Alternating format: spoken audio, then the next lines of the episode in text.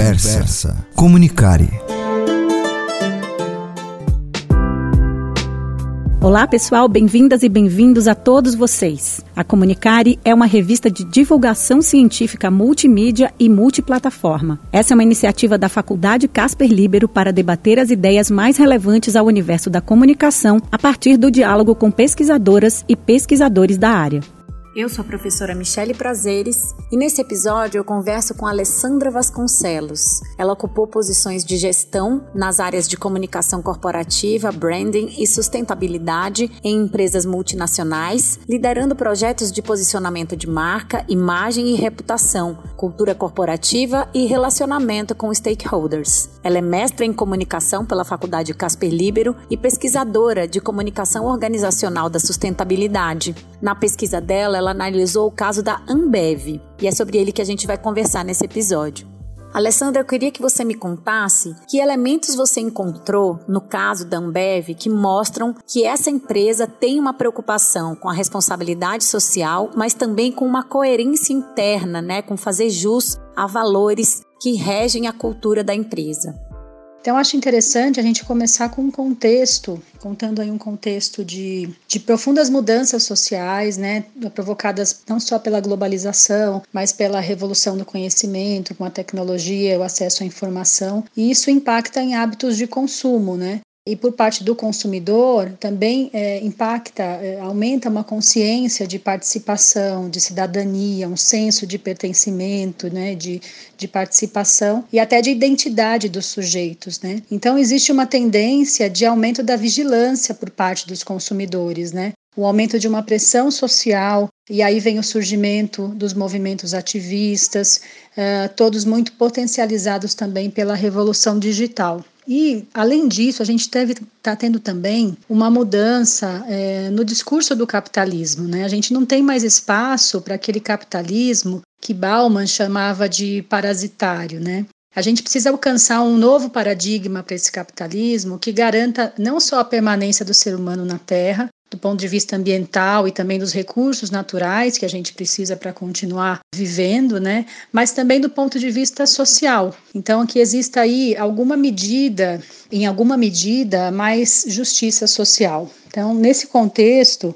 as empresas passaram a assumir compromissos que vão além do lucro, né? desenvolvendo aí por meio da comunicação um relacionamento com seus públicos, que é o chamado capitalismo de stakeholder. Né? O capitalismo de stakeholder é um, um novo jargão é, aí sendo usado nos ambientes corporativo e no ambiente financeiro, em que as empresas dialogam com as partes interessadas, né, com seus diferentes públicos, para atender, de certa maneira, todos os públicos que impactam ou são impactados pelo seu negócio. Então, oferecendo aí o que se chama de valor compartilhado, né? Então, seria um propósito de contribuição da empresa com a sociedade. E aí se envolve os compromissos sociais, os compromissos ambientais, éticos, morais, né?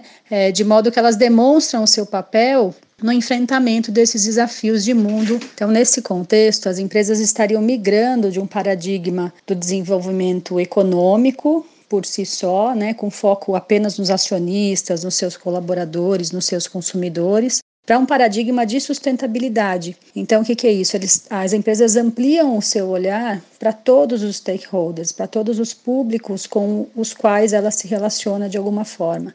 Isso acaba impactando a comunicação organizacional, né, que por sua vez tem que entender é, quem são esses atores sociais, mapear esses atores sociais que têm contato com a organização e também identificar o grau de influência de cada um para aí estabelecer um diálogo apropriado com cada um deles. Então, a, as empresas têm inserido nas suas estratégias os compromissos sociais, ambientais e de governança, que são os objetivos de sustentabilidade que o mercado tem chamado de ESG, né? Environmental, Social and Governance.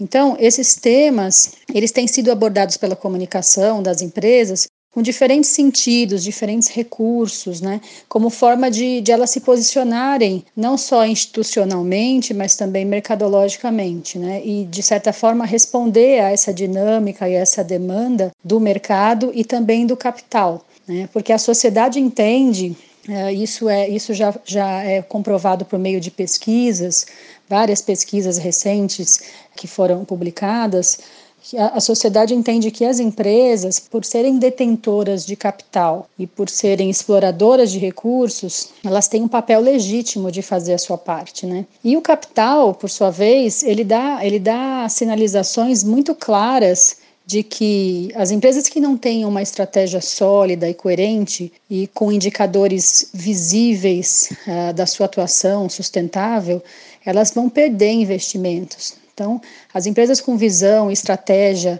de sustentabilidade, elas normalmente representam menor risco e maior retorno ao, ao, ao longo prazo para os investidores, né? Então, a gestão da sustentabilidade ela é considerada um ativo, né? Que além do seu valor simbólico e imaterial, que é conquistado por meio da imagem, da reputação, ele também se apresenta tangível e com grande valor porque representa a atratividade das empresas para os investidores, né, e sua capacidade de se financiar no mercado. Então, é, é, isso significa que não é só uma questão de atender o consumidor e a sociedade em geral, mas também de ser mais atrativa para os investidores, gerando maior valor de capital.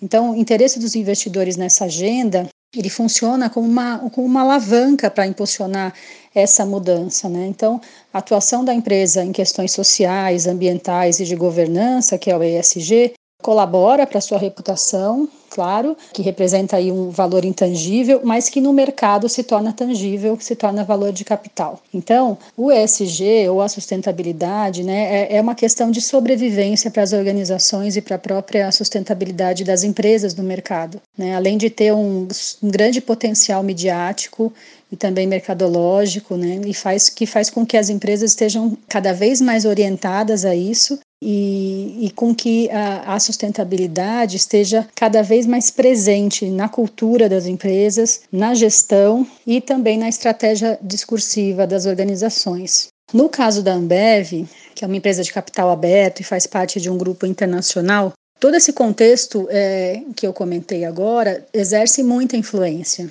Né? Então, a empresa manifesta uma, uma estratégia de sustentabilidade que eles chamam de plataforma Mundo Melhor, essa plataforma, ela se relaciona com os ODS, que são os Objetivos de Desenvolvimento Sustentável uh, que foram criados pela ONU. E por meio dessa plataforma, a empresa declara a sua atuação em várias frentes, como, por exemplo, cuidado com a água, economia circular, agricultura sustentável, saúde e bem-estar e também equidade de gênero. Então, é, o que se percebe com a Ambev é uma preocupação de incluir todos os stakeholders nesse diálogo. Então, desde os colaboradores até os consumidores, os revendedores, varejistas, comerciantes, os trabalhadores da agricultura, que já é uma matéria-prima que vai ser usada para a fabricação dos produtos, os parceiros, né, os fornecedores, as comunidades do entorno, os investidores, então a sociedade em geral, né, e isso reforça mais uma vez a presença do conceito de capitalismo de stakeholder. No diálogo com seus públicos, né, ou seja, na comunicação, os temas relacionados à sustentabilidade na Ambev representam quase 90% de todos os posts analisados durante um ano no LinkedIn da Ambev. Então, isso demonstra a importância desse tema para a empresa e para a comunicação, né? E esse discurso ele segue muito o espírito do nosso tempo, né? Ele é muito fluido, ele é muito versátil, ele não tem uma rigidez conceitual. Né? Embora ele priorize o sentido social da sustentabilidade, ou S do ESG, né, é, o conceito clássico da sustentabilidade ele acaba se moldando ao nosso cotidiano e assume é, como um caráter de, de contribuição social mesmo. Então, sem se preocupar muito em associar esses compromissos a metas de sustentabilidade ou a ODS, né? É, isso a empresa deixa mais para o seu relatório anual, que a Ambev chama de, de relatório anual EDSG. Então, é, é uma proposta muito mais solta e muito mais aliada a compromissos sociais. Até porque os temas relacionados ao pilar social, eles têm muito mais apelo emocional, eles são mais convidativos, né, a gerar maior identificação, maior simpatia e também demonstram uh, ter mais engajamento e visibilidade. Na pesquisa da Ambev, a gente vê três grandes movimentos na comunicação de sustentabilidade da empresa. Então, primeiro, o sentido de colaboração e de responsabilidade compartilhada é o mais recorrente e permeia todas as frentes de atuação da Ambev, em forma de parcerias multissetoriais, né? parcerias com vários agentes da sociedade. Então, a essência dos projetos é a participação em conjunto, né? É, é, ou seja, a empresa se reconhece e atua como parte de um ecossistema, de algo maior. A segunda tendência da comunicação da Ambev no LinkedIn é a questão da alteridade e da valorização da diversidade, do diferente. Né? É, isso está presente em discurso de inclusão, de equidade racial, de equidade de gênero, de respeito às diferenças. Então, a Ambev dá muita visibilidade às mulheres, aos negros e também à comunidade LGBTQIA.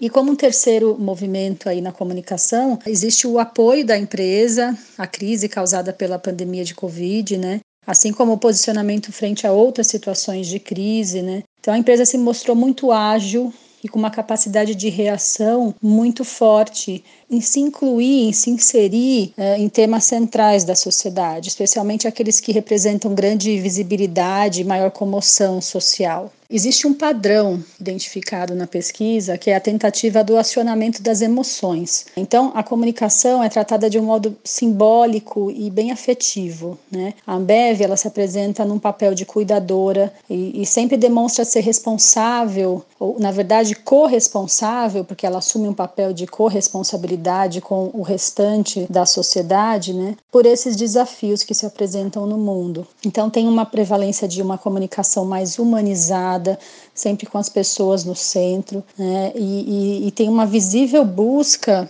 pela humanização das relações entre a empresa e os seus públicos, é, evocando uma espécie de, de, proximidade afetiva com a marca e também procurando gerar uma identificação pessoal da sua audiência com os valores corporativos. Em termos de coerências, em geral, as marcas elas fazem jus ao que elas estão discursando, digamos assim, nas suas propagandas, e essa comunicação reverbera internamente, ou o caso da empresa que você analisou na tua pesquisa é um caso isolado? A pesquisa da Ambev ela não teve a intenção de fazer julgamento sobre a coerência entre a prática e o discurso. Né? O propósito foi mesmo analisar de forma crítica os sentidos que a Ambev atribui à sustentabilidade, né? as suas causas aí na sua comunicação, né? como ela procura se legitimar como uma empresa é, socialmente e ambientalmente responsável e, e a, se associar com essa imagem, essa identidade de empresa responsável. É, então, acho que pela complexidade, pela variedade de sentidos que a palavra e o conceito sustentabilidade tem, é, além de uma grande gama de compromissos que estão vinculados a, esse, a essa palavra, a esse conceito, né? cada organização acaba assumindo determinadas causas para utilizar em sua comunicação, assim como em sua estratégia, né, de acordo com o lugar que a sustentabilidade exerce na sua cultura. Né? Então, a, cada organização assume é, um lugar discursivo da sustentabilidade. E esse lugar discursivo ele precisa estar alinhado à cultura, precisa estar alinhado às estratégicas, às práticas da empresa, né? ou senão ele pode ser facilmente desmascarado pela opinião pública, especialmente num contexto de, de comunicação digital ampla como nós temos hoje. E, e, fundamentalmente, esse discurso deve fazer sentido para quem mais vivencia é, e mais entende a companhia, que é o próprio colaborador.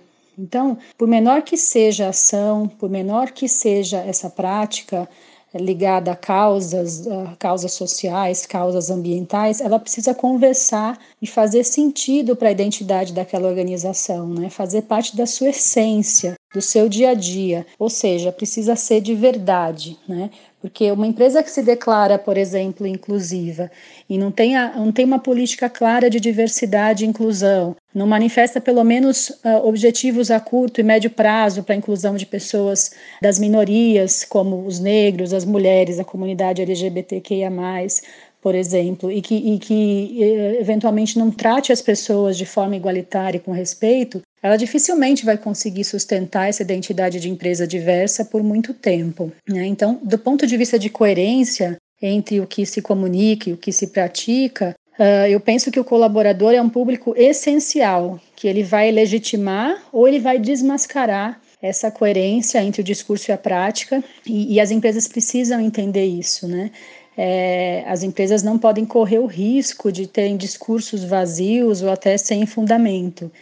Até porque o colaborador ele é, ele é um influenciador muito poderoso e que também pode ser, exercer um papel de embaixador daquela marca, né, especialmente nas redes sociais digitais. Para as empresas de capital aberto, que publicam aí relatórios anuais, relatórios de sustentabilidade, de ESG, na sua maioria, elas precisam comunicar indicadores de evolução da sua gestão sustentável. Né? Então, isso torna a transparência ainda mais necessária para essas empresas. É, então, é, não existe muita chance de falar e não praticar, de comunicar e não praticar, e não ter de fato essas, essas práticas é, sustentáveis, né? porque essas informações envolvem, esses dados são enviados aos é, aos investidores, aos acionistas, ao mercado. Então, é mais difícil para as empresas de capital aberto exercer qualquer uh, tipo de, de, de brand washing, né? Alessandra, como as marcas têm se preparado para reagir cada vez mais rápido, né, aos temas de oportunidade, né? A gente viveu recentemente o Black Lives Matter, as questões relacionadas ao envio de oxigênio para combate à pandemia da Covid em algumas localidades. Tem também gestão de crise com gestão de imagem, né? É, os exemplos do Nubank, os exemplos do Carrefour. Como as marcas têm se estruturado em termos de comunicação em uma conjuntura que é cada vez mais ágil, né? E onde a gente tem um público cada vez mais conectado com a ideia de consumir de marcas que apoiam temas que são importantes, né, para esse público ou, que, ou de marcas que são socialmente responsáveis? Eu acho que existe um fenômeno comunicacional que é muito influenciado por essas causas contemporâneas, as causas do cotidiano, como por exemplo as crises, né, como foi a crise gerada pela pandemia, ou mesmo as situações de oportunidade, como o movimento Black, Black Lives Matter. Então, fatos como esses podem gerar oportunidades para as empresas é, desenvolverem e, e comunicarem ações que possam ter impacto para o mercado, para os seus públicos, né, com resultado de imagem, de visibilidade positivo. A Ambev, por exemplo, uh, construiu um hospital com leitos para atendimento de pacientes Covid durante a pandemia, em parceria com outras instituições, doou oxigênio para Manaus no, momento de maior dificuldade da crise de, de, falta de oxigênio na região. Na ocasião da, da, morte do George Floyd nos Estados Unidos, que gerou todo aquele movimento de, de, de amplitude global, o Black Lives Matter, a, a Ambev publicou na época um manifesto de repúdio ao racismo e, e, desenvolveu várias ações internas, né? Lançou um comitê de equidade racial para levar à frente novas políticas de, de contratação, criou um programa de estágio exclusivamente para pessoas negras. Então, a empresa agiu muito rapidamente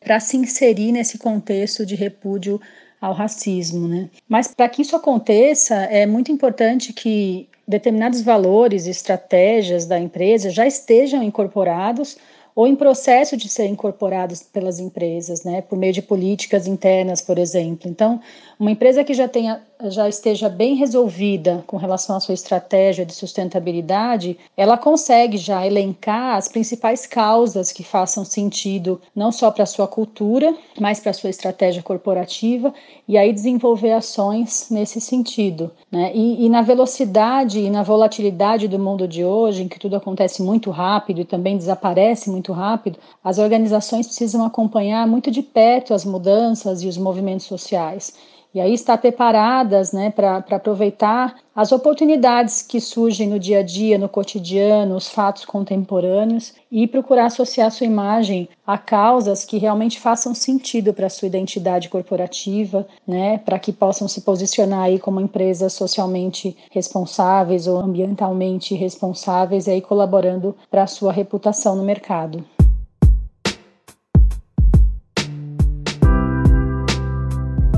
Essa conversa faz parte da Comunicare, revista de divulgação científica multimídia e multiplataforma, uma iniciativa da Faculdade Casper Libero para debater as ideias mais relevantes ao universo da comunicação, a partir do diálogo com pesquisadoras e pesquisadores da área. Acesse a Comunicare em www.revistacomunicare.casperlibero.edu.br. Comunicare se escreve com dois M's. No Facebook e no Instagram, arroba Revista Comunicare.